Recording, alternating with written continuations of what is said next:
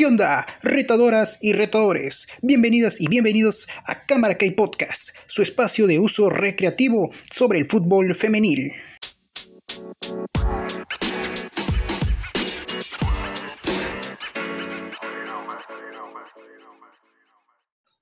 Me hubiera encantado iniciar este podcast con el resumen de un mítico partido, como aquel clásico regio que terminó con un marcador de 4 a 5 favor Tigres donde Monsiváis se fue con un póker y Cat Killer con un hat trick.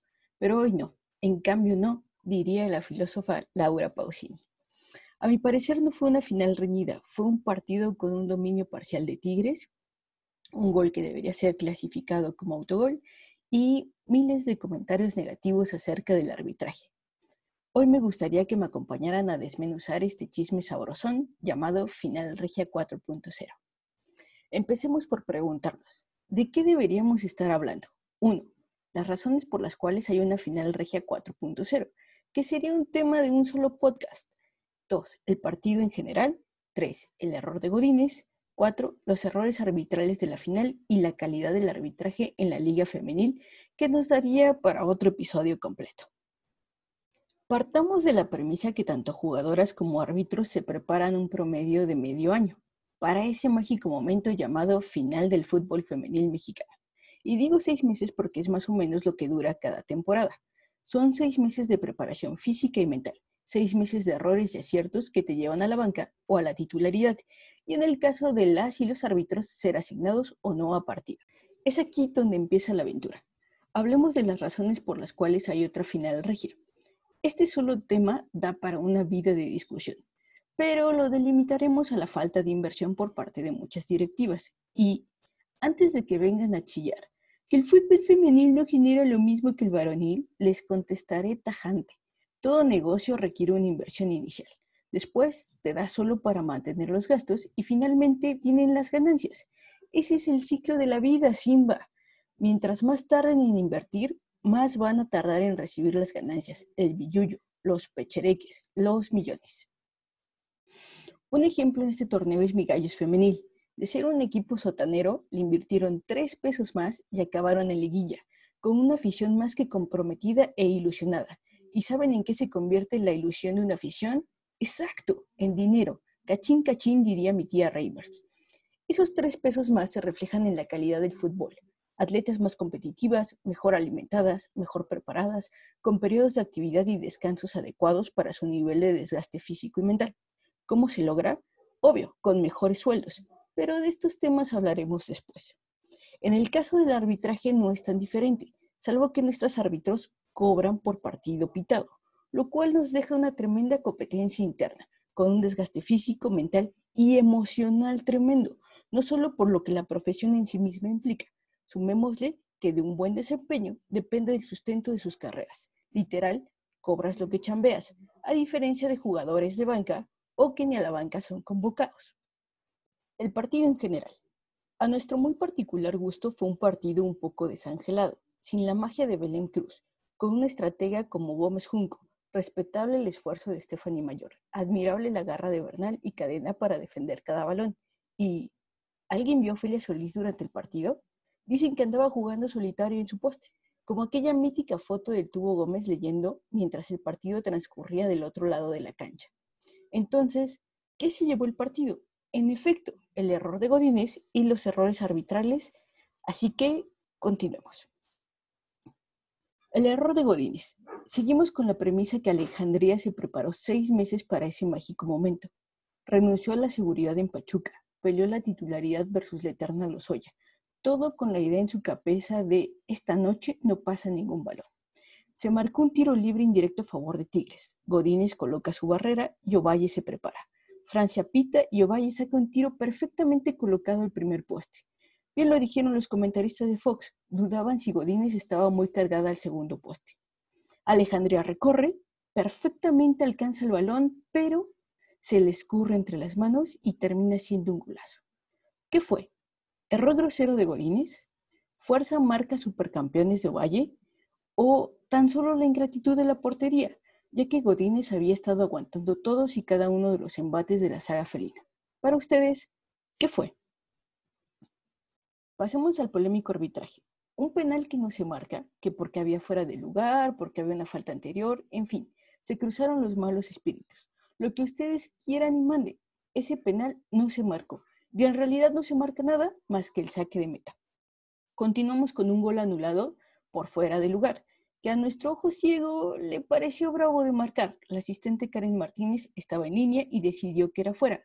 Nosotros, con nuestra repetición en ultracámara lenta de Fox, podemos decir lo que queramos. Ellas marcaron con los recursos disponibles.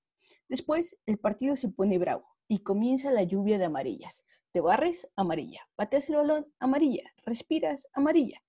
En nuestra opinión, las tarjetas son un recurso para mantener el orden y hacer respetar la ley. Hablemos en serio. Francia González, Carolina Briones, Karen Martínez y Priscila Pérez Borja tuvieron el mismo proceso de seis meses para llegar hasta la final. Y sí, como muchos medios han dicho, se mandó a lo mejor del arbitraje. Proceso al igual que las jugadoras tuvo sus altibajos por el COVID, cambios de última hora porque alguien dio positivo, viajar con miedo a contagiarse, porque en efecto ellas viajan como pueden y por donde pueden, y no hay una comitiva esperándolas en los hoteles. Son mujeres viajando por lo ancho y largo del país, arriesgándose en un clima permeado de inseguridad. ¿Vamos a criticar su trabajo? Va, pero primero entendamos el contexto del mismo, que ojo, este tema da para unos 10 episodios. Como lo dejamos claro durante nuestra cobertura, nosotros no vamos a criticar por criticar el arbitraje. Nosotros vamos a poner sobre la mesa los temas a discutir. 1. Condiciones dignas de trabajo. 2. La mayoría de los árbitros de la Liga Femenil pasan exactamente las mismas pruebas que los varones que pitan en la Liga MX. La mayoría cuenta con gafete FIFA, lo cual significa que la FIFA avala que el árbitro en cuestión sí es chingón en su trabajo. Y adivinemos, como de cuánto será la brecha salarial entre árbitros varones de la Liga MX y ellas, que ojo, ellas también han pitado en partidos de la Liga MX. 3. ¿Tendrán apoyo para viáticos o viajan con sus recursos? 4. ¿Qué pasó con ellas durante el paro por pandemia? ¿Tuvieron dónde entrenar? ¿Se pudieron alimentar adecuadamente conforme al nivel de atletas de alto rendimiento que también son? Se está criticando duramente el desempeño de este torneo. Entonces, hagamos las preguntas adecuadas. ¿Tuvieron los recursos indispensables y suficientes para prepararse de cara al Guardianes 2020? 5. Herramientas de trabajo. No hay aerosoles para marcar la distancia en las faltas, no hay sistema de comunicación en cancha, marcadores electrónicos, bar y la lista es obvia. Pensemos en estos puntos básicos y no desglosados antes de ir por la vida. Pésimo arbitraje.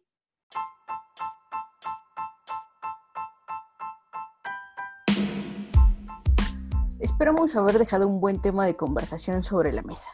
Y hablando de mesa y compartir, esta tarde noche tenemos invitados muy especiales. Dicen.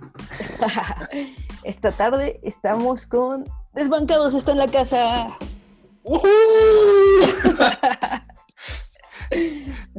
Bueno, en realidad solo ha llegado Emilio. Yo este, sí, este, la puntualidad no es lo nuestro como aparentamos.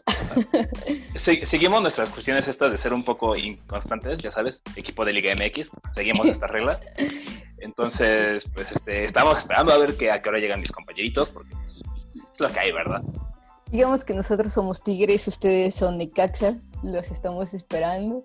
Este, tuvimos, tuvimos que mandar nuestro autobús por, por ustedes. Esperamos eh, pronto lleguen. Solamente ha llegado Emilio. Sin Mira, hay un chiste local en Desbancados que hablamos de Viajes Nacho, que es un camión que nos dejó plantados a mí y a otros integrantes del podcast en la carretera. Entonces, estamos aplicando un Viajes Nacho ahorita. Muy bien. Si quieres, váyanos platicando un poquito, un poquito de ti. Pues a ver, yo soy periodista. Bueno, estudié literatura y periodismo. Actualmente me dedico a entrenar porteros de una tercera y una cuarta división en Cholula, que es donde vivo, aquí en su casa. Gracias, gracias. Y pues, ¿qué me dedico? A hacer básicamente lo que me gusta. Esa es mi filosofía de vida. Hago lo que me apasiona y luego con mucho gusto. Tristemente me ha llevado a encontrar trabajos muy mal pagados. Eh, lo usual en México. Exacto. Pero bueno, diré a mi papá, si me voy a morir por, si me voy a morir de hambre, por lo menos que esté haciendo lo que me gusta, ¿verdad? Perfecto, muy bien. Algo muy interesante, el periodismo y, entrenar porteros. O sea, al final del día creo que es una combinación perfecta para hablar de fútbol. ¿Por qué? Porque tienes como las bases de, cómo se deben abordar ciertos temas y aparte vives el fútbol desde detrás de la trinchera, ¿no? Porque vemos al portero, vemos a la jugadora, este, bla, bla, pero es como lo que hablábamos un poquito en la introducción de este programa, ¿no? Hay todo un proceso que te lleva a un partido, ¿no? Eh, hay 365 días detrás de un minuto de juego. Sí. Un chingo de horas de trabajo, no solo de trabajo físico, de trabajo mental, de pláticas con los jugadores, incluso que te encuentras con cosas bien, con cábalas bien extrañas de los jugadores, hay cosas que les tienes que cosas que tienes que hablarles como bien serio, otras que pues sí las tienes que relajar porque de repente van muy presionados.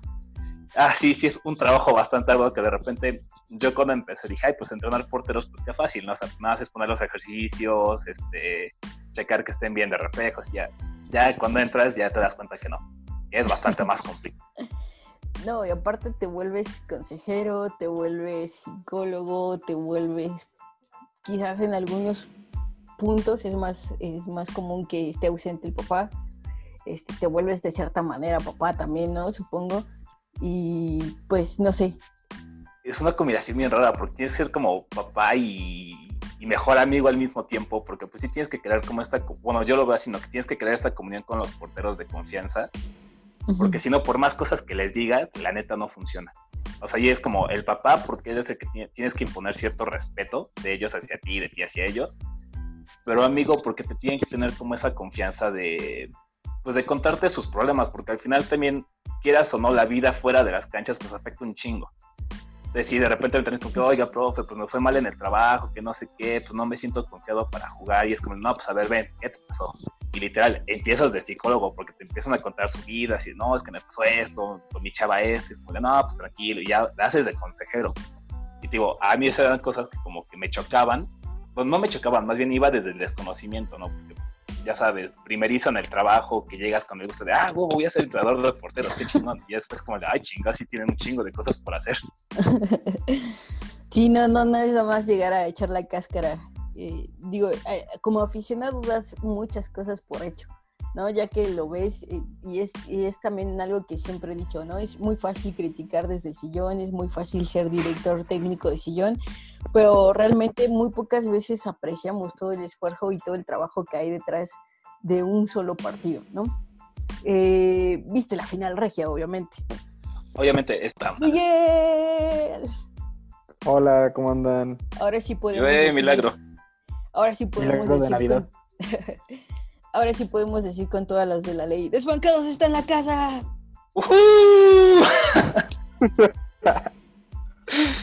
eh, sigo diciendo que me siento como en boda de ¿dónde están los solteros? ¡Eh!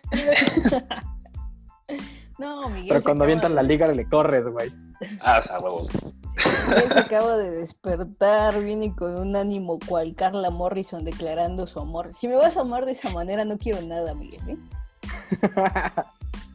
Ay, que con Carla Morrison.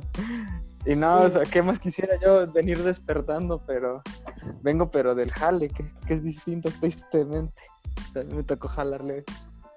¿Y tú a qué te dedicas, Miguel? Ya nos contaron acá que es periodista, entrenador de porteros y vende carnitas los domingos. Uy, me salen. No tengo, tengo tantas actividades, pero soy abogado. Muy bien. Cuando, cuando necesiten defensoría legal, Ok, perfecto. Bueno, vamos desmenuzando un poquito todos los temas que tenemos sobre la mesa.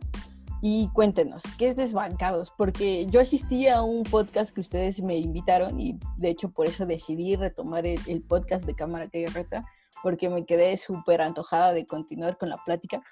Así que ustedes, ¿qué es Desbancados?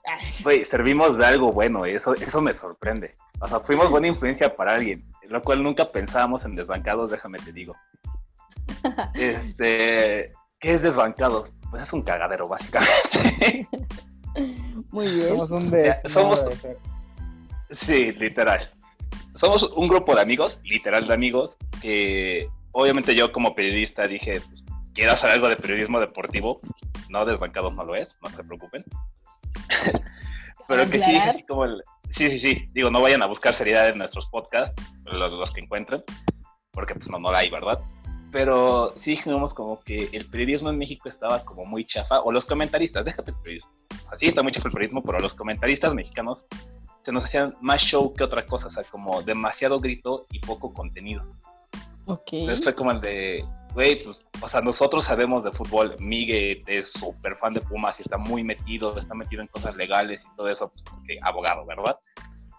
Muy bien. Y yo estaba, y yo viví mucho lo que fue de jugador que te cobraran por llegar a ser profesional, que estaba entrado de varios chavos que pues de repente querían ser profesionales y no pudieron por lo mismo que les cobraban, que terminaron con tramos y todo eso, y fue como de, güey, pues estaría chido como tocar estos temas, ¿no? Y de ahí empezamos con, no, sí, vamos bien chingón, vamos a hacer esto, vamos a hacer una revista, vamos a hacer videos en vivo, vamos a hacer YouTube, ya sabes, la de comerte el mundo en, en Vamos a ser millonarios. Ah, no, ¿verdad? Ya. Ah, huevo, vamos a hacer stream, vamos a No, no, no, o sea, ESPN nos la va a pelar todita. Y pues no. Pues no. en- se- seguimos en eso. Y pues ya, o sea, la verdad decidimos como hacer algo muy ameno de hablar de cosas que sabemos y temas que... Uno es como esto de memorabilia, ¿no? Como el fútbol, lo que te trae, al menos a mí son como muchos recuerdos con amigos, con familia y todo eso tocar temas como eso, como de cosas que nos acordamos, burlarnos, porque también al final el fútbol es, como decía Valdana, es lo, es lo menos importante de lo más importante, ¿no? No, es lo más importante de lo menos importante, perdón. Exacto. Entonces, como el fútbol al final es también una diversión, ¿no? Y es un pasatiempo, y es algo que nos gusta y lo disfrutamos pues, por pasar el tiempo, ¿no? O sea, para disfrutarlo con amigos, echar la chela, como dice la carnita asada. Dijimos, pues vamos, a hacer eso en nuestro podcast, vamos a hablar de cosas que nos re- recuerdan el fútbol que vivimos, desde visitar los estadios, nuestras playeras de fútbol, los tenis que usábamos, videojuegos de fútbol, lo que nos peleábamos y todo esto. Y justo eso es desbancados como una plática entre amigos sobre temas relacionados al fútbol. No periodísticos, pero sí temas relacionados al fútbol. Perfecto, muy bien. Algo por el cual también los invité es porque quisiera tener esta visión de machos. Eh, en general, eh, como lo, lo resumías, ¿no? Toda, toda esta experiencia que implica ir a un estadio, toda esta experiencia que implica ser fan de un equipo de fútbol, eh, ¿ustedes la han encontrado en el fútbol femenil? Al menos yo de, de- de mi parte sí, o sea, yo sí me he permitido este, la oportunidad de seguir a Pumas, como comentaba Emilio, este, sí, soy- sí me considero bastante aficionado a, a Pumas. Este, obviamente el, primer equipo lo, lo tengo casi de memoria, ¿no? Este, me, me he seguido este, a la Liga Premier, ahorita que es Pumas Tabasco, este, la Sub-20, la 17, y no iba a dejar, y por los colores obviamente no iba a dejar de seguir a la femenil. A lo mejor por el, el yo tengo mucho conflicto en lo personal con los horarios que maneja la liga femenil, porque Sí, no me permite seguirlos como me gustaría. O sea, si bien lo justifican diciéndole, ay, les vamos a dar su propio espacio para que no compitan con la otra liga, es un horario que no, no te permite darle un seguimiento, ¿no? Y este, en la medida de lo posible la- las he podido seguir, las he podido ver en el estadio, o sea, cuando jugaban contra Lobos WAP, cuando jugaron contra Puebla. Eh, las fui a ver a Cantera un par de veces y este, pues sí, sí te... Yo, yo una vez salí, saqué comentarios, ahorita que dijiste, ¿no? Comentario de macho.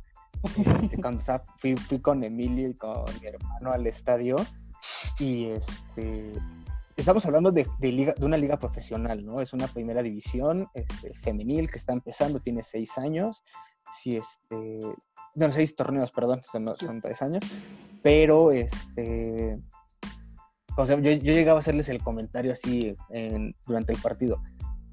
Como, como hombre, cuando, cuando vas, la- vas, vas a ver el partido de la, de la varonil, mientras madre les gritas y todo esto, y es un ambiente, primero es un ambiente muy diferente, este, la afición que va a ver un partido femenino a uno de, de la liga varonil.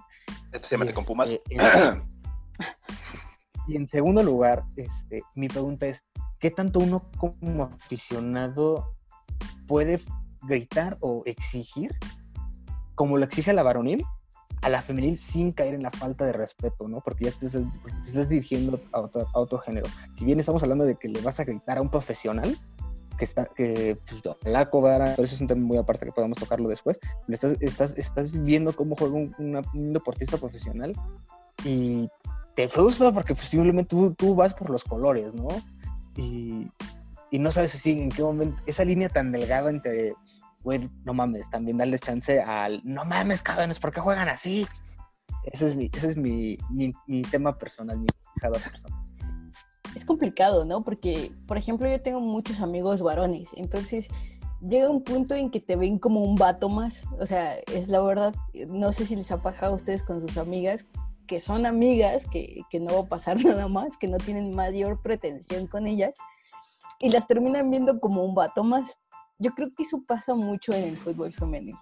O sea, al principio sí vas y, y en la gran mayoría de, de las aficiones todavía es una afición como un tanto familiar, ¿no? Te topas a la mamá de la jugadora, te topas a la tía, lo que sea. Y, de cierta manera la sientes cerca, ¿no? La sientes abrazada porque pues los que empezamos con la liga como fans, eh, las conocemos, ¿no? Así como de, ay, tú compartías conmigo el camión, ¿no? Este, y ahorita pues ya algunas ya traen carro, ya algunas ya les empieza a ir bien, ¿no? Pero es este, es este cariño que de cierta manera les tienes y también el exceso de confianza que algunos eh, aficionados les tienen, ¿no? Pero sí es una línea muy, muy, muy delgada entre el cámara, ¿no? Corre, este, ponle huevos, ¿no? Que es algo como muy genérico, este, y ese tipo de cosas sí, sí se ven mucho en la afición, pero sí yo considero que muchos tratan de medirse salvo casos muy específicos y especiales, que también es otro tema que, quisiera tomar con ustedes, este, la mayoría de los aficionados sí se miden, ¿no? Así, y, cuando tú te estás pasando, o sea, cuando alguien se está lebrestando de más, sí llega alguien y te dice, hey, cálmate, ¿no? Así como, relájate tantito, ¿no? Este, no sé cómo lo han vivido en Puebla. Bueno, claro, igual cuento mi experiencia con fútbol femenil, digo, ya la contó Miguel, pues fíjate que nosotros, justo cuando empezamos con Desbancados, uno de nuestros primeros podcasts era fútbol femenil, porque nos tocó justo cuando iba a empezar la liga. Y ves que salió este, pues el rumor, bueno, que se filtró el contrato de todas las normativas, todas las reglas que les pedían, de cero tatuajes, cero muestras de amor y todo eso, que yo nunca encontré la información real, bueno, o sea, nunca pude encontrar más, a pesar de que lo estuve buscando y que quise entrevistar a varias personas, pero bueno, ese fue como nuestro primer acercamiento previo a eso, la neta yo me emocioné mucho porque me tocó el boom de la, de la selección femenil. Que sí, ya ahora lo odiamos al, entrenador, no a la selección. Pero bueno, me tocó ese boom y pues ya, ya, estoy emocionado. A mí lo que me gusta, ya sea hombre, mujer, niño, lo que sea, el fútbol es lo que me gusta, ¿no? Entonces, soporto ver cualquier partido que me pongas, excepto de mi Toluca, porque es vergonzoso. Pero bueno, soporto casi todo. Este, a ver, espérenme. Este, te decía, o sea, a mí es como el fútbol lo que me gusta y o sea, ver esa selección femenil me emocionó mucho, la neta, o sea, ver a la selección, Miguel lo sabe, yo soy súper fan de la selección mexicana en cualquier rango y cuando ganan, cuando ganan campeonatos o cuando clasifican me emociono mucho. Entonces ese fue mi primer acercamiento con el fútbol femenil y cuando me enteré fue la Copa México, la Copa MX también femenil, que fue como el torneo piloto. me lo chuté, y, ándale, me lo chuté y fue como, ah, está chido el proyecto, dije, sí, o sea, sí se ve que de repente unos improvisaron un poco o un mucho en los equipos. Pero dices, esto va empezando y se ve bien, ¿no? Entonces, o sea, yo ya empecé así como con ganas de ver qué onda. Obviamente ya esto me estoy enterando de todo el pudrería que hay debajo, detrás de, ¿no? O sea, de lo poco que les pagan, de la, de la situación en la que viven, y es como de, chale, o sea, quiero apoyarlo y está muy chido el proyecto, pero trátenlas bien, ¿no? o sea, son profesionales. Y ya justo fue con esto. Y después me tocó entrevistar a Maca Sánchez sobre el problema que había con el fútbol profesional argentino. Entonces, como que sí me ligué mucho al fútbol femenil. De hecho, por eso conocí Cámara que reta, porque estaba haciendo un reportaje y dije, tengo que buscar medios que cubran fútbol femenil. Y me metí a ese, me metí a cartas FF. Y, y bueno, conocí a bastantes reporteros, reporteras de fútbol femenil que después obviamente no les podía hablar porque pues me salí de mi trabajo. Entonces ahí se quedó mi proyecto, pero digo, sí me quedé con esa idea como de, ah, qué chido que haya fútbol femenil. Y del Puebla, la neta, lo he ido a ver muy pocas veces, voy a ser sincero, lo he ido a ver como tres, cuatro veces. el horario del domingo a mí se me complica un buen. Aparte me queda muy lejos del estadio, me queda al otro punto de la ciudad. Pero me gustaba este ambiente como familiar. Que dicho de paso, me entristecía verlo tan vacío porque en esos momentos ya juegan mejor que la varonil. Y la gente debería de venirlo a saber. Hija, cuesta 25 pesos, no es nada. te gastas más en una chela que lo que te cuesta la entrada al partido. Y aparte te dejaban entrar a la zona de platea y TNT, que es la zona cara, no es comercial para la telefonía. Entonces, digo, ese fue como mi acercamiento y me gusta mucho y lo disfruto y pues cada vez que veo, y la neta, mi problema es que se me olvidan los horarios, entonces de repente es como el de, le estoy pasando a la tele y es como de, ay, hay partido, pues ya lo veo, ¿no? Y justo me pasó esto con la final regia, como, ah, chinga, hay partido, es la final, pues ya lo dejé. Muy bien. Sí, yo también tuve la oportunidad de viajar a Puebla en un par de ocasiones. Fui al Estadio Cuauhtémoc, el cual es hermosísimo. Me, gustó mucho este, estructuralmente hablando. Si hubiera este, quedado como el plan original, hubiera estado más bonito, déjame te digo. Mucho más. Bueno de, bueno, de eso sí desconozco cuál era el plan original, pero estructuralmente es muy bonito. Y sí, en efecto, o sea, eh, me tocó ir a dos partidos en el primero sí casi, o sea, estaba yo y dos comadres más. Y al segundo, y al segundo partido ya, ya hubo mucho más gente. Creo que sí se ha visto este, esta, este avance, ¿no? En cuanto a aficiones, cada vez hay más gente dentro de los partidos del de, fútbol femenil, pero también es mucho trabajo de, de los departamentos de marketing. No sé ustedes como aficionados cómo lo han visto porque desde que Puebla empezó a tomar en serio esta parte, eh, hasta la tía Puebla es más famosa que el tío Puebla, ¿no? Este, con los comentarios en, redes, que en general yo creo que es el mismo community manager, pero como que hizo más clic con la afición del femenil que, con el varonil. No sé cómo se viva, digo, del varonil casi no, no sigo mucho, pero me, me gusta mucho este clic que tiene ya la afición de Puebla con su equipo femenil, ¿no? Que muchas veces hasta la capitana, este, muchos demandaban que Puebla Varonil jugara el domingo, porque era como el horario oficial de Puebla Varonil. Y hicieron esta campaña del Puebla también juega el domingo y juegan ellas, ¿no? Y, sí, casi casi se, se chingan y van a verlas a ellas los domingos. Pues es que de hecho el Puebla como como marketing, la neta tiene un equipazo, o sea, hablando femenil y varonil, la neta se han rifado. Yo creo que es más famoso las cuentas de redes sociales que el equipo, la neta. Porque se han rifado un trabajo de redes muy cañón. O sea, la neta creo que son. No te voy a decir qué ejemplo, porque pues cada equipo se maneja diferente, ¿no? Pues cada uno maneja reglas diferentes, tonos y todo pero yo creo que sí son referentes, o sea, como que muchas aficiones conectan muy cañón con, con, las redes de Puebla y está súper chido. Y sí, como dices, de repente empezó este boom y sí, de repente empezó a llegar más gente, ya no eran solo las familias, como dices, sí, de repente estabas gritando algo y estaba la mamá atrás y era como que, ay, perdón, señora. no es contra su hija, solo es la emoción del partido, disculpe. Y pues sí, de repente digo, yo pude contactar con varias jugadoras justo porque estaban sus hermanos junto a mí en la grada y era como de, oye, mi hermana juega. Y ah, pues oye, chido, la puedo entrevistar, quiere hacer un reportaje, ya te pasaban el contacto, ¿no? Y sí, ya de repente ya empezó a llegar más gente, llegaba la porra con tambores, y ya, ya nada más eran dos ahí con casi casi con una flauta y un pandero, ya, ya eran los tambores, los metales, y ya se empezaba a armar como más chido el ambiente no sé cómo, bueno, es que aparte este torneo pues, nos, nos llena madre a todos, ¿no? Con la pandemia. Pero sí siento que el Puebla Femenil, creo que llegó a Liguilla, ¿no? El torneo pasado. pasado no, estuvieron a punto, pero se, ajá, se quedaron a punto. Ahí siento que la gente estaba ya muy conectada con el equipo, porque el varonil daba vergüenza, ¿verdad? Pero sí siento que conectó chido y sí ve como esta comunión, como, pues sí, como chida, digo, valga la revolución. Sí, y mira. Yo lo que he visto. En bueno. Mire, mire. No, di, di. Sí, Ajá, no, es que iba a comentar eso de que así como hace la conexión, este, también esta pandemia vino a darles en la torre porque justo el último partido que se jugó con público en CU fue el de la femenil contra Cruz Azul, que era la primera vez que les había en el estadio. Y, sí. fue bastante gente.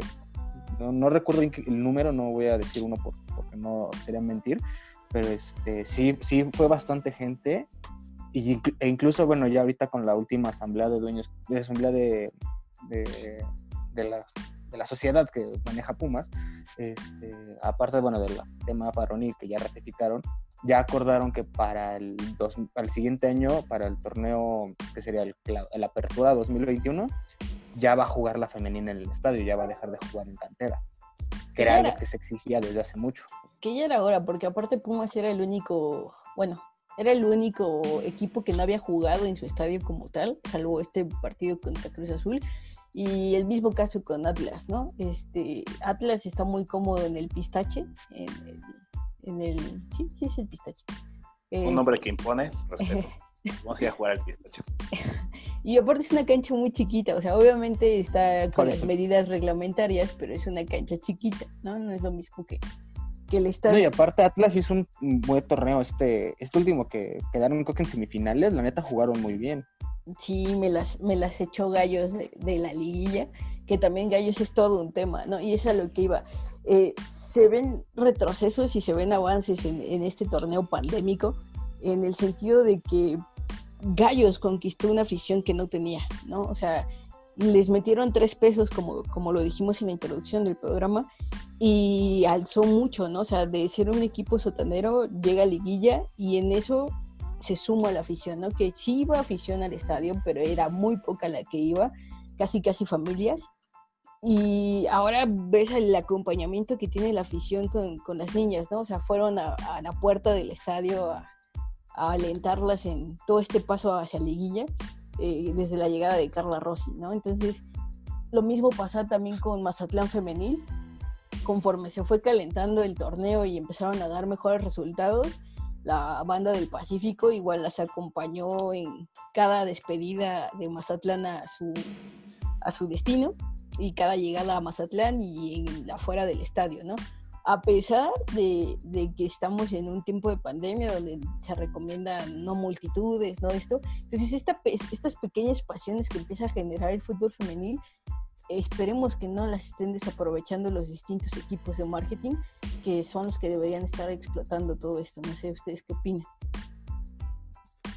Es que ver, justamente Miguel, está demostrando lo que lo que to- lo que todos los los machitos de, de E ESPN, Fox Sports, todo eso y demás, los comentaristas que sí están en tele, este, manifestaban, ¿no? Que y le, y le tenían duda, ¿no? En verdad va a funcionar la liga, en verdad va a vender, les van a van a justificar que se les pague, porque incluso o se atrevían a decir eso, ¿no?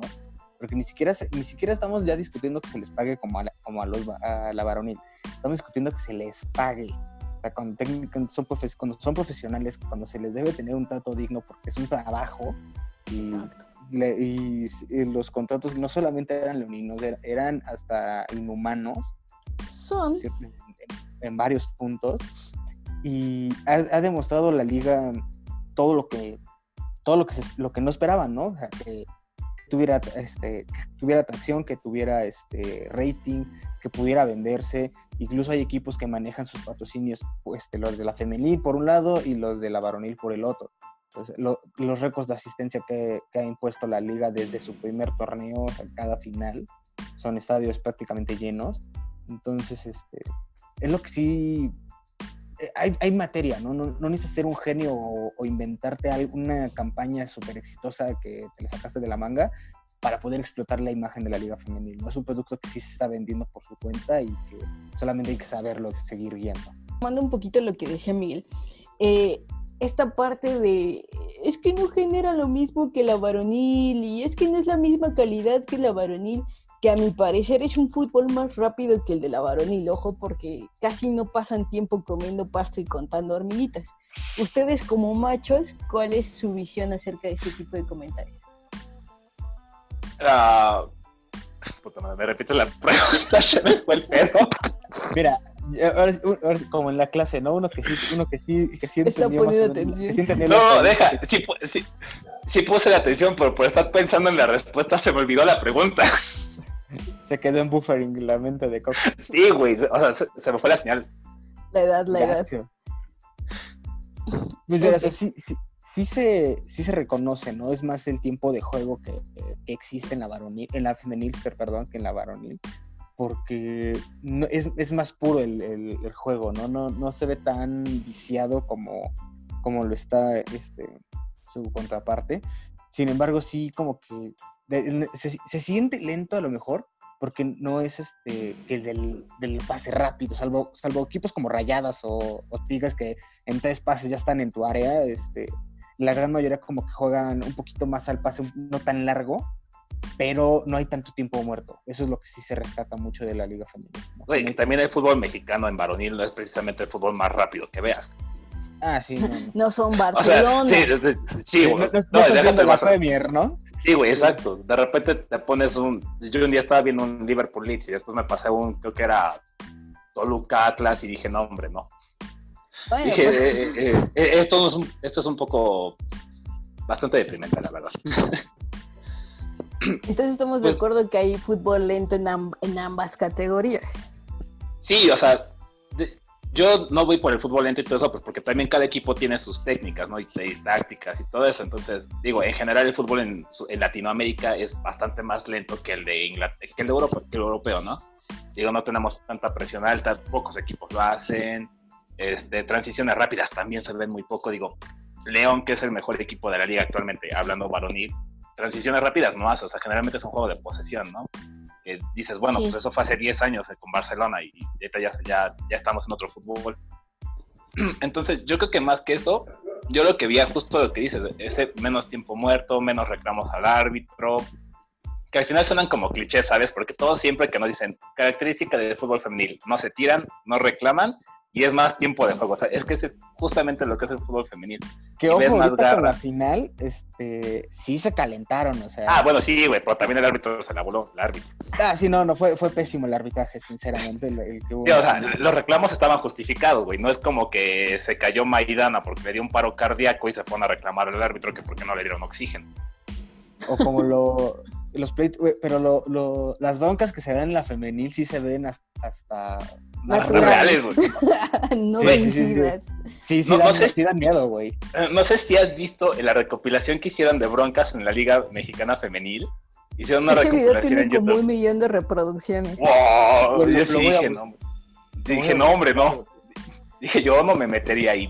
Dije, yo cero pero No, el, la que más recuerdo fue la de Chivas contra Tigres, o sea, que... ahí No, me dejaban el cabello. Es, Ajá, esa es épica, esa es épica de Andrea Sánchez con, versus Ovalle.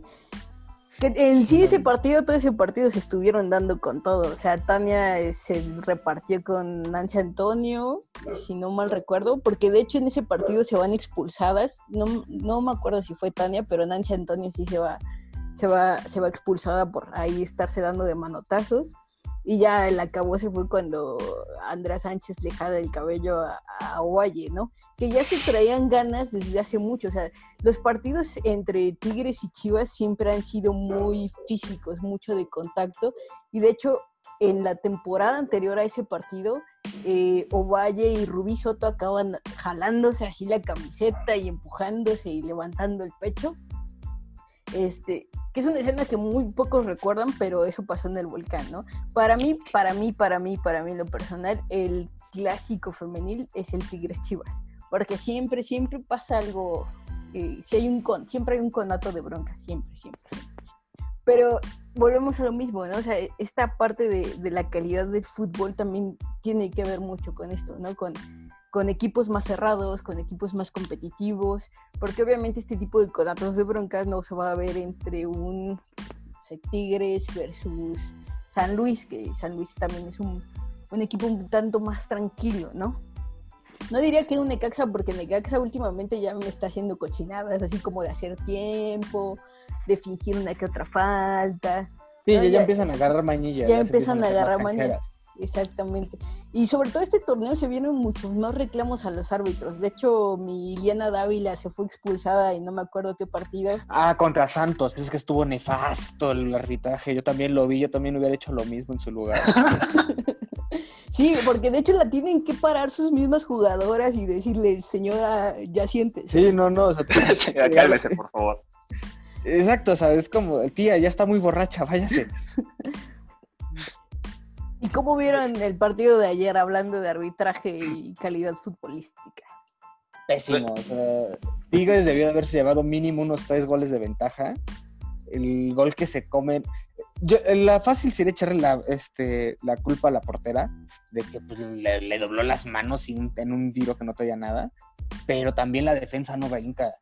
O sea, u- una de las temáticas que se maneja mucho de los goles de, de la femenil es que son, si tiras un balón este, de la mitad del poste para arriba, ya es complicado por, por el salto de la portera.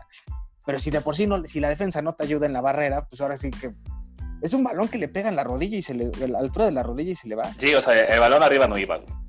El balón, Sí, no, o sea, era lo que iba a decir. A- apenas tuvo la fuerza para, para brincar la defensa.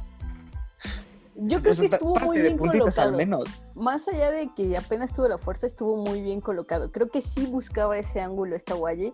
Eh, los mismos comentaristas de Fox lo dicen, ¿no? Así como, como que Godínez está muy cargada al segundo palo, ¿no? Pero a- aquí me interesa un poquito la opinión de Emilio, del entrenador de porteros. Tú siendo O sea, entrenador Miguel, de tú cállate. porteros, no, obviamente Miguel es valiosísimo en este equipo. Pero Lo dice por quedar bien. tú como, tú como, tú como entrenador de porteros, ¿cómo viste ese gol? Desde la perspectiva de atrás. Es que, la- mira, es un, es un error de, de primaria. O sea, la verdad no tienes cómo justificarlo. Porque no va con fuerza. Uno. Dos, llega con todo el cuerpo. O sea, no es que se haya tenido que aventar y se le fue, sino que llega corriendo y lo puede agarrar. O sea, fue una mala técnica. O sea, no sé si fueron los nervios, eh, si dijo, pues ya paré muchas, una mínimo me tengo que comer, hago una por partido. Ya, ya, ya, O sea, ya me imagino a Godínez. Dejo pasar esta, no hay pedo. Por abajo, de entre las piernas, para que se Sí, vea es más que- escandaloso. Digo, o sea, es que se ve como una mala posición del cuerpo cuando quiere agarrar el balón, porque nunca deja que, que se vaya entre las piernas, que nunca tiene un apoyo detrás de las manos, porque justo lo que le dices a los porteros es que cuando vaya un balón al pecho o abajo del pecho, es que o cierres piernas o tengas algo que te proteja, ¿no? Por eso vas con todo el cuerpo y las manos adelante, para que justo ahí, si se te va el balón, pues lo detengas, ¿no? Pero pues no, no hizo nada de eso. Entonces no podemos hablar de que Ovalle se convirtió en Benji Price. No, ahí sí te la debo. Y, y también que la, que la barrera no saltó, es que ni, ni iba arriba. güey. O sea, si, si dices, pues, pues sí pasó la barrera, pero tampoco era un fogonazo como que dijeras, chale, rayazo y rompió la red. No, pues no, era un tiro, la neta, bastante blandito. Sí colocado, pero iba blandito. No era, no era el, ti- el tiro del tigre, literal. Sí, exacto. O sea, porque hace bien su, o sea, hace todo bien, hace el recorrido. Es el insisto, recorrido perfecto. nunca se tira. O sea, si hubiera sido un tiro colocadísimo, ni aventándose llega, ni haciendo todo el recorrido que llega, llega. Pero llega parado, o sea, llega corriendo al balón. No había ni necesidad. güey. Exacto, por eso te digo, o sea, la neta, la neta no hay cómo defenderla, güey. O sea, pues sí, te equivocas, cosas que le pasan al portero, lo pusieron en redes, pues, así es la posición del portero es bien ingrata, ¿no? Tienes un partidazo que salvas a tu equipo de cuatro y se te va una. Chas, qué triste, qué triste, qué triste gol para, para la final que, que, que se apreciaba venir. Exacto. Eh, eh, Justo te iba a dar mi comentario de la final. Yo esperaba una final así súper. No, o sea, como muy. Pues como las anteriores de, de- de Monterrey Tigres, o sea, que había muchos goles, que eran partidos pues, más rápidos para lo que generalmente estamos acostumbrados a ver. Entonces, sí, de repente lo vi, fue como de, ah, chale, esperaba un poquito más. Sí, como que estuvo muy desangelada. Digo, eh, lo, lo he dicho ya en redes, eh, en las redes de cámara y en la introducción. Ni siquiera había Ofelia Solís en la transmisión. O sea, literalmente Ofelia pudo haber estado jugando dominó con el balonero. Este. No sé dónde estuvo Ofelia Solís en toda la transmisión, para empezar. Mira, mira, como diría nuestro querido amigo Bote, eran ataques de Monterrey, era un pase sin idea. De repente decía, contragolpe peligroso, saque de banda. Exacto. o la va conduciendo, ya sabía que está la defensa. Y era como el de, ah, chale, me están cortando toda la emoción del partido. Y sí, debo de que había momentos donde dije, este, y, y la emoción a dónde quedó. y, y pues me perdí, la verdad, viendo redes sociales, debo de confesarlo un ratito. Sí, estuvo más, más bueno el partido en redes sociales que, que en la cancha. Uy, no, y, y la lluvia de arena que cayó sobre el arbitraje estuvo buenísimo. Yo nada más veía comentario tras comentario tras comentario y que dije, esto está bastante más entretenido. ¿Ibas a decir algo, Miguel? Es que incluso este, te habían dejado la vara muy alta ellas con el último partido de liga. Sí. O sea, el que dieron en el volcán fue un partidazo. Y para lo que terminó siendo esta final de ida, sí quedó muchísimo a deber. Entonces, una pregunta trascendente. Lo aburrido de este primer partido de la final Regia 4.0, ¿se lo debemos al arbitraje o a los equipos? Mm, Yo te daba los los equipos, equipos. eh. Sí, Sí, la te daba los equipos. Perfecto. O sea, es que eh, eh, el arbitraje le puso como este picor de que mínimo te estás peleando por algo, pero si no hubiera habido mal arbitraje ni eso te hubieras peleado, hubiera sido como, ya no. Es Francia nos dio el espectáculo, no fue un mal arbitraje. Francia rescató el show. Por fin. Fue tan malo que. es un No, sí, fue tan malo que fue entretenido. O sea, Ajá, fue tan malo eh, que fue entretenido. Eh, es una película de serie B. Es tan mala que es buena. Exacto. Es una gente incomprendida. Francia dijo, esto está muy aburrido, tengo que hacer la del, del doctor García y Campos discutiendo aquí. Entonces, Sí, totalmente. Si no meto mano aquí, no va- nadie va a hablar de esto mañana. Exacto, exacto. Entonces, Francia es una genio incomprendida. Estamos de acuerdo en eso, ¿ya? 100%. Muy bien. Hablemos un poquito también del arbitraje. Es, es algo que se ha criticado muchísimo esta temporada. O sea, se admiró mucho la temporada, las temporadas pasadas de, ay, no, Priscila Pérez Borja, es el manual en la mano, este, Diana Pérez Borja, ¿no? Sobre todo ellas dos han sido como las que más han resaltado dentro del arbitraje femenil. Pero, ¿qué ha pasado según su perspectiva de machos que por lo general suelen ser más expertos en arbitraje? Decían, obvio, obvio. Este, desde su perspectiva, ¿qué ha pasado con el arbitraje femenino? Eh, voy a hacer un comentario totalmente desde el des- desconocimiento de la liga. Es que siempre va la misma árbitro, que creo que es Karen. Karen Hernández. Sí, siempre va la misma árbitro. O sea, todos los partidos que he puesto, siempre está el mismo árbitro. Entonces es como este árbitro alemán en la Champions, que siempre sale en todos los partidos, no importa qué estés viendo, así es Karen. El Ok. Clattenburg, ¿no? Ajá, pues, o sea, todos los partidos que veo, está el mismo árbitro o la misma árbitro, y es como de, la clonaron. La clonaron. Es lo único que hay. Que también, que también, digo, hay figuras en el dentro del arbitraje femenil. Digo, Katia García es como el crush de todo el mundo. No sé si alguien de ustedes dos la ubiquen. Híjole, por nombre, ¿no? ¿no? Bueno, una, una chica de Ciudad de México, de hecho, que jugó para Pumitas o Pumas o Aro, no me acuerdo. Bueno, Esa era a la que me refería y no a Karen. ah, ok, Ya. Katia Itzel García. Sí, Perfecto, creo que sí es ella. Perfecto. Pero siempre la ven todos los partidos. No sé cómo le hace, pero está en todos los partidos. Pues es una de las que más, más le, le comisionan partidos, sin duda alguna, ¿eh? Sin duda Sí, alguna. se, se nota. Ok, pregunta, igual trascendente. Entre el arbitraje varonil y el arbitraje femenil, si hay una brecha, así, o sea, realmente si hay un cañón del sumidero entre ambos o ambos son malos. Ambos, son malos. malos. Y la, Pero- la única ventaja que tiene el varonil es que tiene el bar. Y lo usan mal. Ujú. Lo cual hace todavía peor al varonil. Ok, entonces nos seguimos quedando con el arbitraje femenil que ni, el- ni, ni el aerosol de Comex tiene. Eh, sí, es que dices, por lo menos, bueno, te vas al varonil y dices, tienen el bar y todo esto, pero no lo saben usar bien, entonces, ¿para qué chingo lo usas? no? Entonces, si eres malo, te hace todavía peor porque te está ayudando la tecnología y ni eso, ni así lo puedes hacer bien. Y en el otro, pues, es el arbitraje tradicional, ¿no? Entonces dices, pues sí, se equivocó, pero no tiene ninguna ayuda. Entonces, pues vas, o sea, a lo que tiene, le vas más al, al femenil, la neta. Ok, ¿y tú, Miguel? Coincido, o sea, es que te queda, en el femenil dices, bueno, pues está el error humano, ¿no? Así como platicabas de, de que la expulsó, este, la expulsaron en el partido contra Santos. Si hubiera habido VAR, se arregla ese problema. O sea, fue un, penal, un penal creo que no le marcan a Pumas y uno que sí le marcaron a Santos, lo que hizo que sucediera todo eso.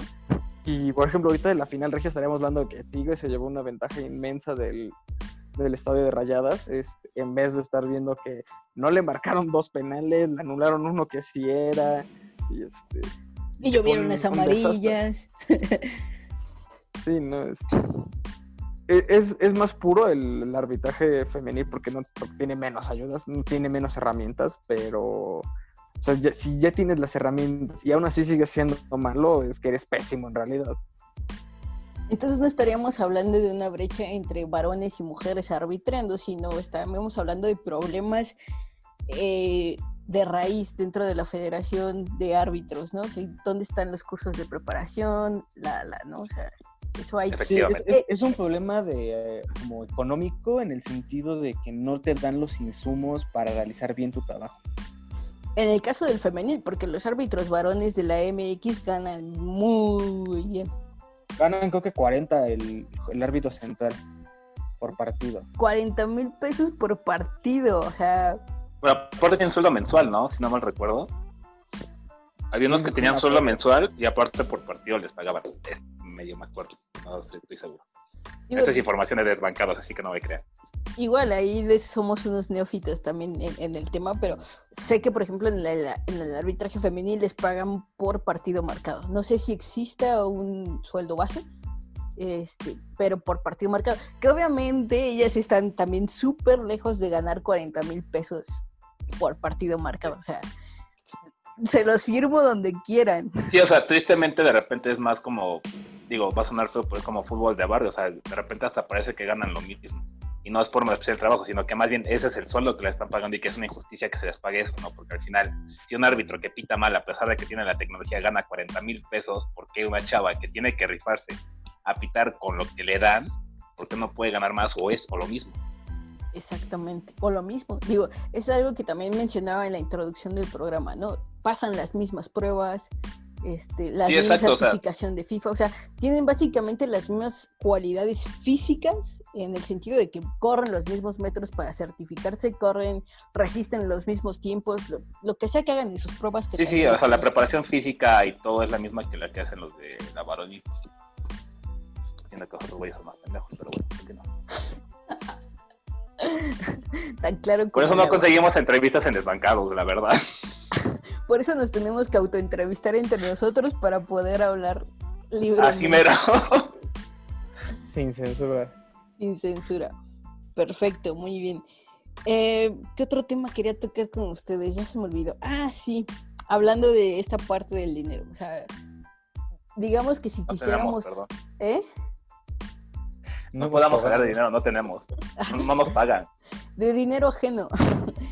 Ah, o sea, si quisiéramos equilibrar un poquito las cosas, pues obviamente le bajo un poquito el sueldo a mi central favorito de la varonil. Digo, recursos hay. Pero ¿qué opinan de lo que va a ganar diario el Vasco Aguirre versus lo que gana una jugadora de fútbol? Pero me dio 3 mil, 4 mil pesos. Que es una mentada de madre, así, tal cual. Y, Y- yo y ya dejas- exactamente cuánto, gana, cuánto va a ganar Aguirre. Sí, o sea, yo dejo en deja cuánto gana Aguirre, cuánto gana cualquier jugador del Toluca, que son malísimos, que no clasifican ni a liguilla, a cuánto gana el femenil Así del Toluca. de- de Toluca, exactamente. Pues Gracias en por pagar la promedio, talavera. Sí, ah, es que justo eh, Miguel me trae jodiendo todo el torneo con esto de Talavera. Toluca le paga el sueldo a un jugador que ni siquiera está en su plantel. Le paga al 100% y todavía acepta pagar el sueldo de otro güey que juega en la sub-20 porque es pésimo y no les podía subir el sueldo a las jugadoras. De la chingada eso.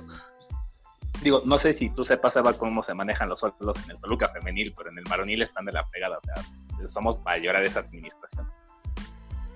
Creo que es mucha falta de administración. En general, los promedios de los equipos siguen los 4 mil pesos, salvo jugadoras ya muy eh, de muy renombre que llegan entre los 8 y los 10 mil pesos, más lo que aporten los patrocinadores.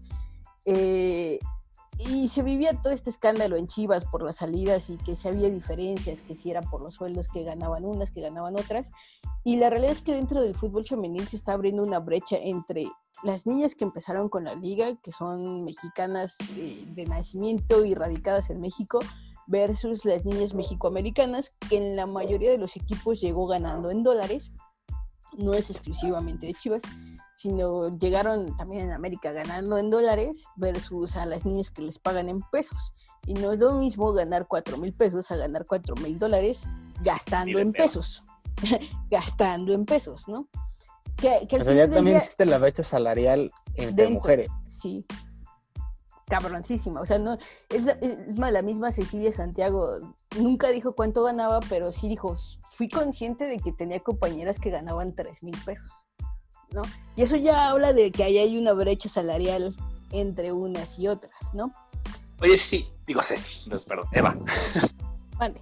Este, alguna vez me platicaron, este, off the record, que había como división salarial, que había como un grupo C, B y A.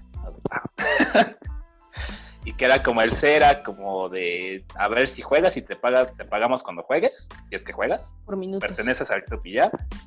La B era como estos de 3.000, 4.000 y ya existía un grupo A que eran como, en ese entonces cuando me tocó hacer, o sea, que el fueran como seis jugadoras que ya ganaban como 10.000 para arriba, ¿no? Pero que eran súper poquitas. Sigue, bueno, por lo visto sigue existiendo, ¿no? Pero neta está tan cabrón así o tan culero. Sí, el esquema no ha cambiado. O sea, la forma de administrarse la mayoría de los equipos no ha cambiado. Eh, y era también esta parte de León que, que, tocábamos hace unos minutos, ¿no? O sea, León Varonil está en la final y, uy, se vienen los premios y se viene lo que tú quieras y mandes. Y es el tercer año consecutivo de León Femenil que no tiene un presupuesto, ¿no? Y son chismes, o sea, a mí no me consta que esa sea la, la respuesta de la directiva, pero dentro de los chismes, esa es la respuesta de la directiva, ¿no?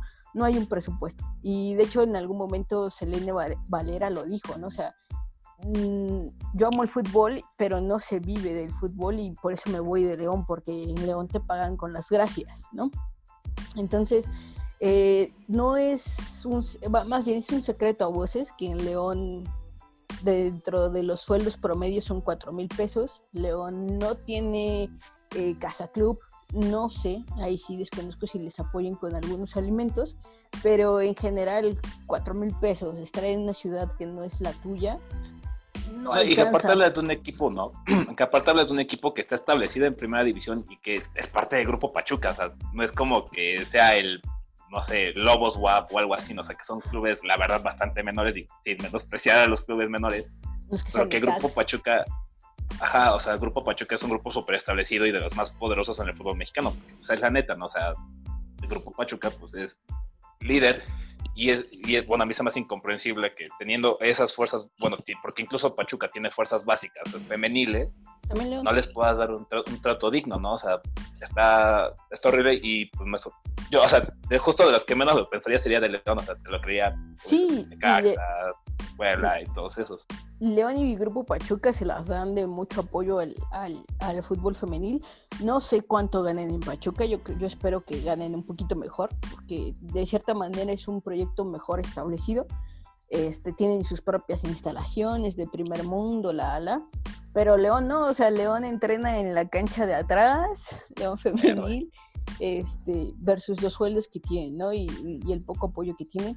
Y es esta parte que decía, o sea, León Varonil está en la final y va a haber premios, y va a haber bonos, y, va a y van a volver a firmar a N cantidad de jugadores porque están en la final. ¿Y cuándo se va a ver ese tipo de recursos para, para León Femenil, no? Y desde su perspectiva desbancados, ¿qué, qué onda con León Varonil? Y, ¿Podríamos hacer recortes en León Varonil? O sea, recortes puedes hacer en cualquier equipo, digo, o sea, eh, llenos de... hay jugadores que están de relleno, la neta, o sea, y, lo ves, o sea, parte de las cosas que yo he visto en mucho es como la injusticia, ya déjate hacia el jugador en general, sino al jugador, al joven nacional, al joven mexicano, el trato es horrible, o sea, porque la neta sí te tratan muy mal, te cobran por, por ya déjate por jugar, por entrar a la banca te cobran. Y hay a ver si juegas, ¿no? Entonces, Grupo Pachuca, obviamente, al inicio, Pachuca como tal, no voy a decir León porque León agarra las obras de Pachuca, se, se estos aires como de, nosotros debutamos a, muchos jugadores y los vendemos, ¿no? Hablo igual de desconocimiento, no sé cuánto ganan en Pachuca, pero si tienes esa base en León, pues la neta deberías apoyar. Y digo, jugadores de relleno, principalmente extranjeros, porque justo Miguel y en general desmancados hablamos como mucho este tipo de este comentario va a parte personal, no representa de desbancados ni cámara como este lavado de dinero, la neta. Porque, ¿cómo justificas el precio de un jugador? O sea, el propio equipo, la directiva es el que se lo pone, ¿no? O sea, sí está Transfermarkt, pero ni siquiera es oficial. Entonces, como de, ah, este jugador metió cinco goles, entonces a valer dos millones ya vale cinco. Y ellos me pagaron tres, entonces puedo deducir de aquí, ¿no? Y, y empiezan como este tejemaneje.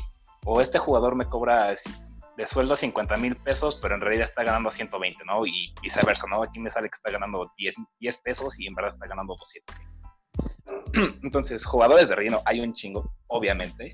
Y eso te habla también de los sucios del fútbol, porque no los sacan, porque obviamente hay, hay, hay un negocio turbio. No lo digo por León, espero que no, pero seguramente sí lo hay, porque en todo el fútbol mexicano lo hay, o sea, es un cagadero. La neta, seamos sinceros, el fútbol mexicano varonil es un cagadero, porque no lo podemos ocultar, o sea, ¿cuántas empresas no hay que de repente, ay, está acusada de lavado de dinero, o sea, no grafía el ejemplo más claro, Querétaro, este, lo que está pasando en Cruz Azul, el desvío de recursos, lo que pasó en Puebla con el presupuesto del Estado en el equipo, lo que pasaba en Veracruz, ¿no?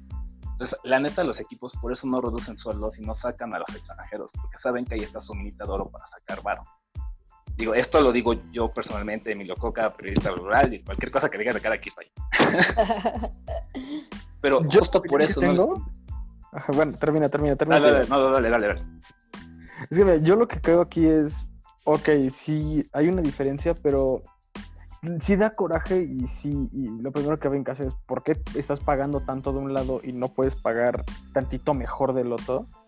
Pero este, son administraciones distintas, ¿no? Porque si empiezas a meter mano de uno para levantar al otro, no, no te garantiza una mejor, un, mejor rendimiento, ¿no? O sea, ya dejando un poquito de lado la igualdad que tendría que existir este, es cuestión administrativa, ¿no? Simplemente no, este, no, no, no les importa a los directivos, o sea, desde algo de una forma tan simple, ¿no? El querer mejorar las cosas.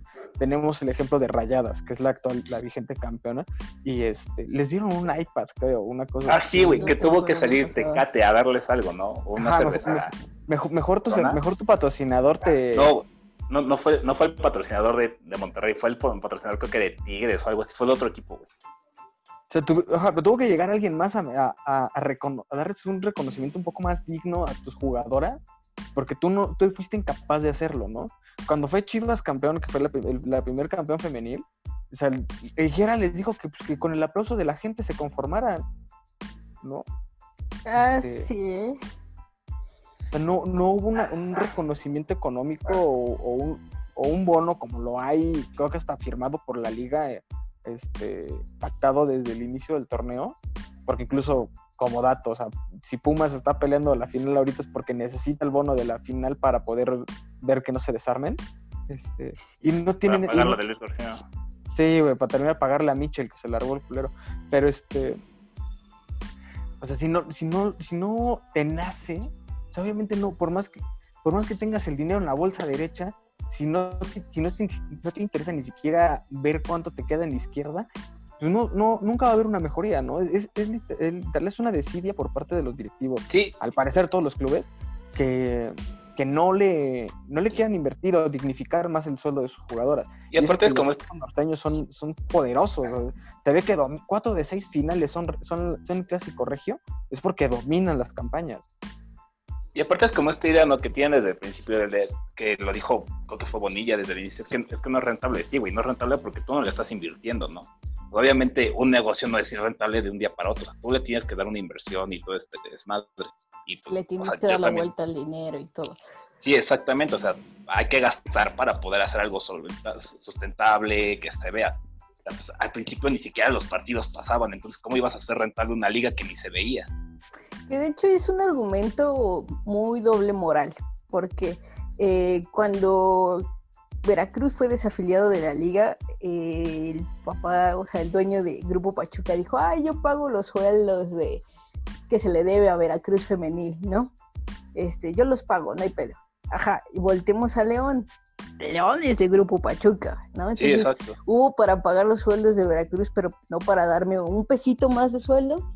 Y, y es esta otra parte del argumento. Ok, no es un negocio todavía. Y como todo empresario, sabes que cuando tu negocio o, otra esfera de tu negocio va empezando, es un gasto fijo, ¿no?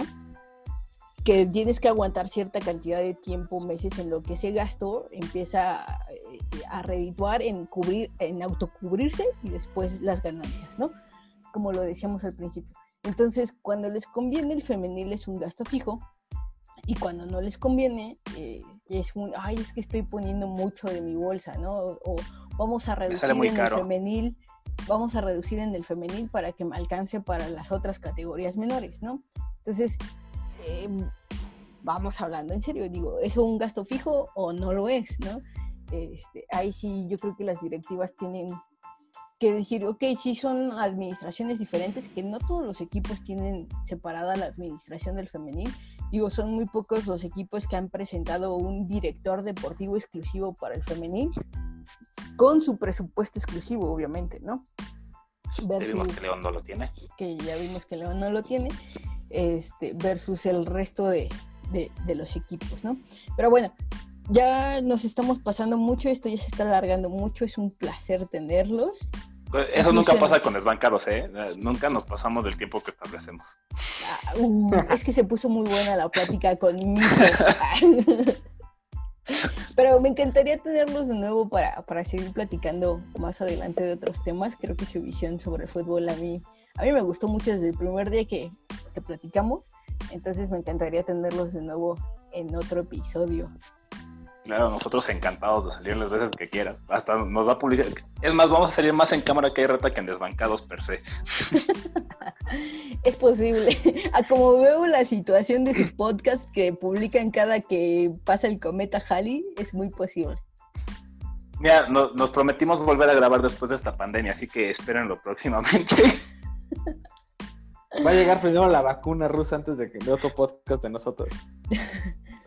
Efectivamente, primero nos vamos a volver todos comunistas y vamos a hablar ruso que sacar otro podcast de los mercados. Sí. Bueno, esperemos. ¿Les va a divertir ese podcast? No creo, pero ahí estará. Esperemos tenerlos muy pronto en, en Cámara que Reta de nuevo para seguir echando el chal sabrosón. Conclusiones, mis queridos desbancados. El fútbol femenil es atractivo para los caballeros más allá de la sexualización de las jugadoras. Eh, yo te puedo decir algo sobre eso, justamente. A mí se me hace muy extraño que digan que, bueno, que, bueno no, no se me hace extraño, la verdad se me hace bastante. Que esta idea de, no, como una mujer va a jugar fútbol, y que muchos lo digan, o sea, a mí me molesta, porque aparte, para mí, de chavo, como futbolista, o como jugador de fútbol, era como de, tu sueño era tener una amiga o una novia que jugara fútbol contigo. O sea, it, that's the dream, dirían. O sea, mi sueño, o sea, mi crush de secundaria, prepa, universidad, jugaba fútbol y era como de, güey, juega fútbol, es perfecta. O sea, Sabe de lo que, hablo. Efectivamente, o sea, era como de, wow. Y, y no sé si porque crecí en un contexto muy extraño, pero con nosotros nunca hubo problemas de que jugaran fútbol las mujeres. Era como, ah, pues sí jueguen, o sea, aquí jugamos nomás para divertirnos, ¿no? Entonces, de repente sí escuchas como de, ah, es que ¿por qué están jugando? Y lo he escuchado mucho, fíjate, en dos escuelas donde trabajé, que literal era el de, ¿y por qué están jugando las mujeres? Y era como de, güey, no mames. O sea, por eso no te llega gente. O sea, justo por esos comentarios no te llega gente a estas escuelas. Igual por personas como tú, el, el, shampoo trae instrucciones. y te lo juro, o sea, sí era horrible. Y literal, llegaba una entrenadora y decía, ¿y ella por qué está entrenando? Es mujer y yo, no, hombre, no mames ya, de, dicho este comentario de mi odio hacia la gente que dice que las mujeres no pueden jugar fútbol, la neta el fútbol femenil rifa bastante, es bastante más entretenido. Y la neta, cuando se agarran los madrazos, son madrazos de veras. Que también hay una visión ahí un poco machista, ¿no? Porque, o sea, obviamente también somos seres animales, también tenemos instintos y también tenemos este instinto de defender físicamente lo, lo, lo que nosotros es que... creemos defendible, ¿no? Y de hecho las hembras en la naturaleza son mucho más físicas que, que los propios machos, ¿no? Pero, pero es este, es este argumento de, si en ella se ve mal, en ella se ve peor, ¿no? Es como... Que lo que estoy es más pendejo, sí. Qué horror de gente, güey. Qué horror. Ahorita que hablábamos de peleas, ¿te acuerdas de una pelea de Conate contra no sé quién en la Liga Española que se soltaron literal manotazos y nunca se pegaron? Les tengo que mandar el link. Y okay. si puedo, lo, lo, subimos, porque se sueltan manotazos al aire. O sea, literal se sueltan puros manotazos al aire y nadie se da un golpe. ok. Es como de, agárrame porque me le voy, agárrame porque me le voy. Pero no me sueltes, no me vayas a soltar. Así, así, fue esa pelea, es la pelea más patética que he visto en mi vida. Muy bien, Miguel, ¿cuál es tu mensaje para otros machos con respecto al fútbol femenino? Pues que no que nos permitamos la apertura, ¿no? Porque tenemos esa doble moral de que, así como lo decías, ¿no? Así, ay, ¿por qué no conocemos una, una chava que le guste el fútbol, que sepa de fútbol, que la madre? Pero una vez que conocemos a una que sí le guste, la cuestionamos hasta en cuanto a su conocimiento para ver si en verdad sabe o no. O sea, sí, so, somos tan nefastos en esas Uy, como José Ra. Ándale, un- el mejor ejemplo, un ejemplo así famosillo que puedes encontrar en YouTube, José Ramón Fernández entrevistando a Vanessa Hoppentoken, Hoppenkotten, pinche no, pinche apellido se acaban de pronunciar. Banda Este, SH. Van- Vanessa H, este, cuando llega a E ESPN, ¿no? Le empieza a preguntar que quién es, porque aparte, aparte le pregunta de, de qué deportes practica y él dice que hace Iron Man. Y este, ay, ¿quién fue el último campeón? ¿Y quién tiene el récord? Y esto, yo, de, güey, está, está bien, o sea, bueno, si es una comentarista tiene que saber, ¿no? Estás llegando, se supone que al líder mundial en deporte, pero son cuestionamientos de, a ver, ¿dónde te encuentro que te equivoques para exhibirte? Ya se nota la hazaña en las preguntas. Y eso, y eso si lo puedes ver, lo vemos ahorita en un ejemplo de famosos en televisión, ¿no? Pero existe día a día en cuanto a la convivencia, ¿no? O sea, tú tienes amigos hombres que estoy seguro que más de una vez te cuestionaron, este, qué sabes de fútbol, qué equipos conoces, a quién le vas. La, la base, güey. Si Uy, la mejor, ¿quién fuera de lugar. Cristiano? Messi. Ajá, el típico, Cristiano o Messi, y si te sabes la regla del fuera de lugar. Porque somos hasta eso súper cortos de idea para cuestionar las cosas.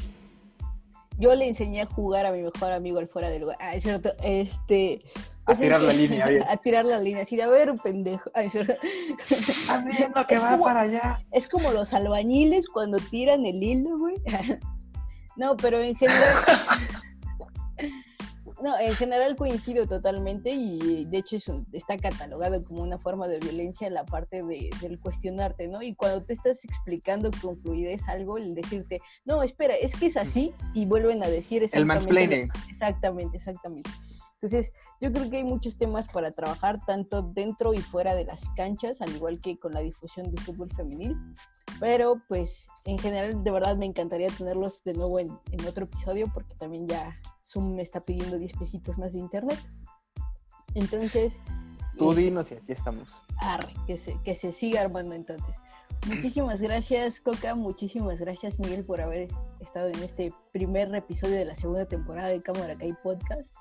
Y los Gracias amamos. por la invitación. Muchas gracias por tenernos aquí. Los Vamos amamos. igual que ustedes. Les vamos ganando por un capítulo de temporada 2, episodio 12. Ahí A ver vamos. quién gana en esta temporada. A ver, a ver quién, hace publica más. más. Exactamente. Trataremos de ser más constantes que desbancados. Trataremos, no lo sabemos. Tampoco es que tengas que hacer mucho esfuerzo, ¿eh? Sí, o sea, no, no podcasts tienes que la vara más. tan alta. Ya te dije, noso- nosotros apostamos a la mediocridad. Ok. Nosotros tratamos de hacer las cosas un poquito mejor. Poquito, poquito. Nada más, banda. Saludos eh, desbancados, saludos eh, retadores. Los amamos. Nos vemos a la próxima. Saigón. Fíjense.